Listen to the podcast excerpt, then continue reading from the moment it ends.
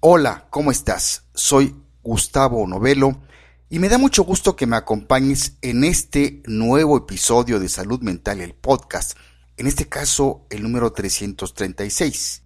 Y te saludo desde el piso 28 del World Trade Center, en el centro de la noticia de Psicología al Día, desde mi muy querida y bella Ciudad de México, que luce ya más tranquila, pues estamos iniciando la Semana Santa y mucha gente aprovecha estas fechas para salir de vacaciones.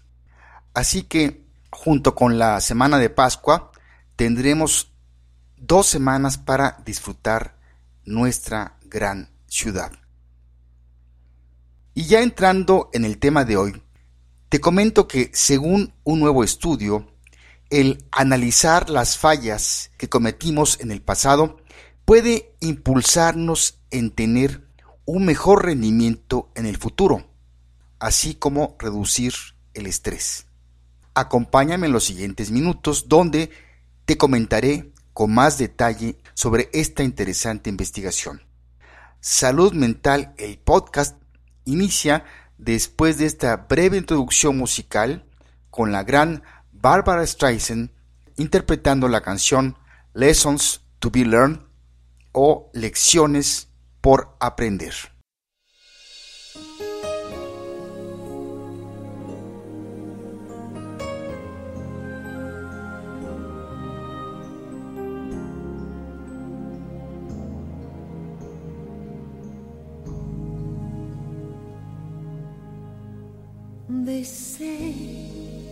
There's a universal plan for every woman, for every man.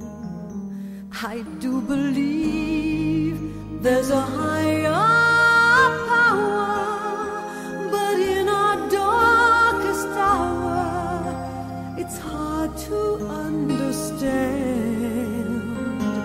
So we to question, start to doubt. We lose faith in what life's all about. Why did the right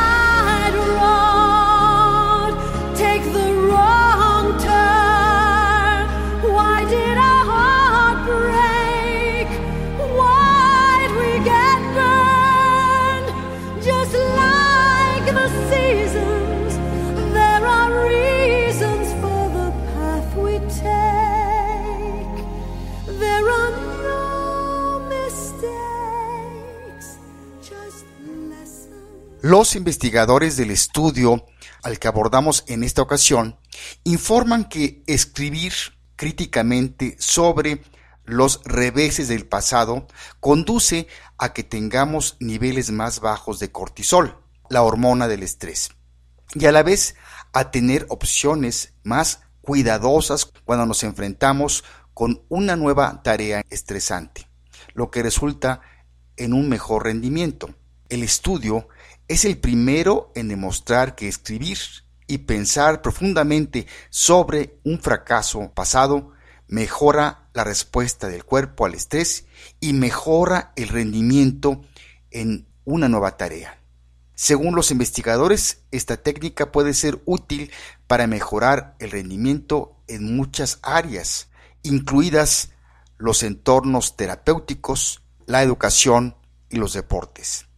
Aunque a las personas a menudo se les aconseja mantener una actitud positiva cuando se enfrentan con una tarea desafiante, investigaciones anteriores sugieren que prestar mucha atención a los eventos o sentimientos negativos, ya sea meditando o escribiendo sobre ellos, en realidad puede llevar a resultados positivos. Pero, ¿por qué este enfoque contraintuitivo conduce a estos beneficios? Para investigar esta cuestión, Brin Diminiche, candidata al doctorado de la Universidad de Rutgers Newark, junto con otros investigadores de la Universidad de Pensilvania y la Universidad de Duke, examinaron el efecto de escribir sobre fallas pasadas en el desempeño de tareas futuras en dos grupos de voluntarios. Para el estudio, un grupo de prueba escribió sobre sus fallas pasadas, mientras que un grupo de control escribió sobre un tema no relacionado con ellos. Los investigadores usaron niveles de cortisol salival para proporcionar una lectura fisiológica del estrés experimentado por las personas en ambos grupos.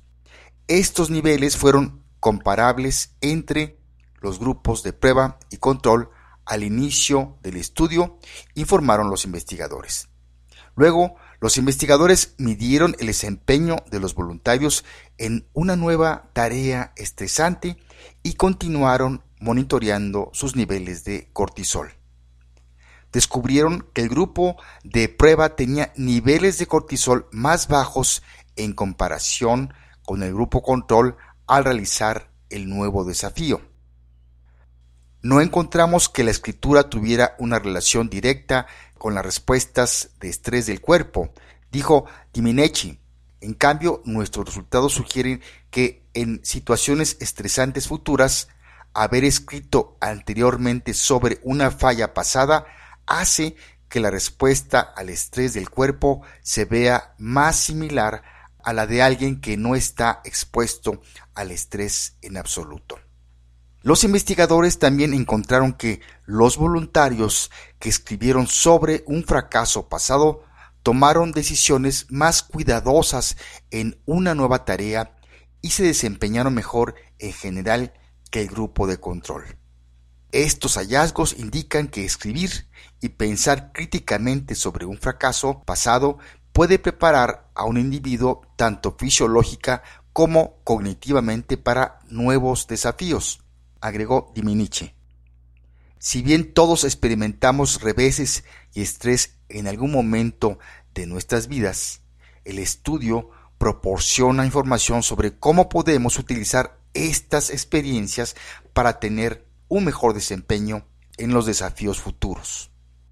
Proporciona a cualquier persona que quiera utilizar esta técnica en un entorno educativo, deportivo o incluso terapéutico con evidencia clara de la efectividad de la escritura expresiva, dijo Diminiche. Sin embargo, es difícil comparar las medidas de laboratorio de rendimiento cognitivo con el rendimiento en, digamos, una pista olímpica. La investigación futura puede examinar el efecto de la manipulación de la escritura en el rendimiento atlético real. Hasta aquí el resumen de esta investigación. Ahora bien, mi querida amiga y mi querido amigo, quiero agregar algunos comentarios adicionales en torno a esta investigación. Para que los errores pasados nos ayuden a aumentar el rendimiento en nuevas tareas, hay que saber diferenciar entre la autocrítica destructiva y la constructiva. Es importante aprender a diferenciar el tipo de crítica tanto para aprovecharla mejor para uno mismo como también para ofrecerla y contribuir al bienestar de los demás. Las críticas destructivas son aquellas en las que no se aporta nada interesante. No se puede aprender de ellas puesto que no se ofrecen argumentos para reflexionar. Son tajantes y su objetivo es dañar sin contribuir a ningún aspecto positivo de mejorar algo en concreto. Tienden a ser generales y no aportan mucha información acerca de cómo rectificar o mejorar los posibles errores. En cambio, la crítica constructiva demuestra respeto hacia las otras personas y hacia nosotros mismos. Se emite con la intención de ayudar y de provocar un cambio positivo. Se muestra un posible error que la otra persona cometió o nosotros mismos lo cometimos y que pudimos no ser conscientes. Y esta crítica constructiva nos ofrece argumentos que nos ayuden a comprender la situación, obteniendo así una visión más general. estar abierto a ser autocríticos de manera constructiva nos permite renunciar al egocentrismo y a la soberbia, admitiendo que podemos aprender de nuestros errores. Esta es una forma importante de obtener aprendizaje y seguir madurando gracias a la propia experiencia y la que nos pueden brindar los demás. Muchas veces nos perdemos la oportunidad de reflexionar y aprender acerca de críticas constructivas por el hecho de que nos negamos a aceptar otra realidad diferente a la nuestra. Nos defendemos y de inmediato replicamos y contradecimos sin darnos la posibilidad de la reflexión y estar atentos hacia otras posibilidades. Decía el escritor y político francés Montesquieu, el hombre de talento es naturalmente inclinado a la crítica porque ve más cosas que los otros hombres y las ve mejor. Un profundo pensamiento que te lo dejo como tarea para que lo medites como conclusión de este episodio. Si quieres profundizar en el tema de hoy, está el artículo en que me basé titulado Writing About Past Failures Attenuates Cortisol Responses and Sustained Attention Deficits Following Psychosocial Stress que apareció este pasado 23 de marzo del 2018 en el journal Frontiers in Behavioral Neuroscience. También está el libro Pensamiento Crítico y Cambio de Carlos Saiz Sánchez, editorial Pirámide.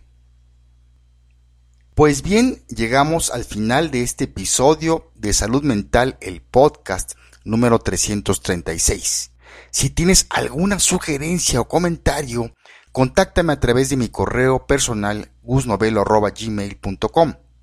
Te quiero recordar que también está nuestro portal www.psicologialdia.com.mx donde encontrarás todos los días artículos de todos los temas de psicología y es para todo público. Asimismo está nuestra app o aplicación disponible para Android y iOS. La encuentras en sus respectivas tiendas bajo el nombre de Psicología al Día y es completamente gratis.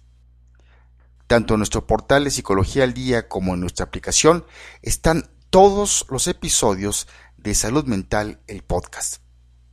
Vamos a cerrar musicalmente hablando con la gran Barbara Streisand interpretando la canción Lessons to be Learned o lecciones por aprender. La letra de esta canción tiene estas sabias palabras. Dicen que hay un plan universal por cada mujer y por cada hombre. Yo creo en que hay un poder más elevado, pero en nuestra hora más oscura es difícil de entender. Entonces comenzamos a cuestionar, comenzamos a dudar, perdemos la fe en lo que es la vida. ¿Por qué el camino aparentemente correcto nos lleva al camino equivocado? ¿Por qué se rompió nuestro corazón? ¿Por qué nos equivocamos? Al igual que las estaciones, hay razones para el camino que tomamos. No hay errores, solo lecciones que aprender. No te rindas, sigue mirando en tu interior. Deja que tu corazón sea tu guía, porque hay un regalo para aquellos que siguen creyendo. Verás lo que has estado necesitando, que está justo ante tus ojos. Tendrás la respuesta en tus manos. Entonces sabrás y finalmente entenderás.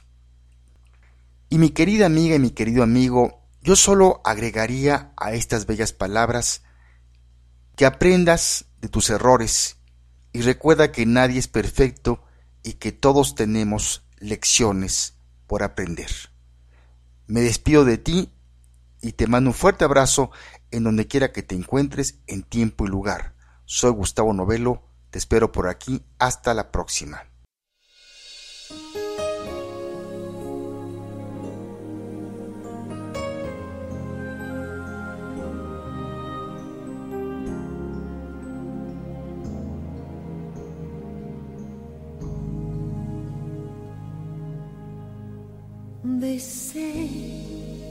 There's a universal plan for every woman, for every man. I do believe there's a higher power, but in our darkest hour, it's hard to understand. So we to question, start to doubt. We lose faith in what life's all about. Why did the right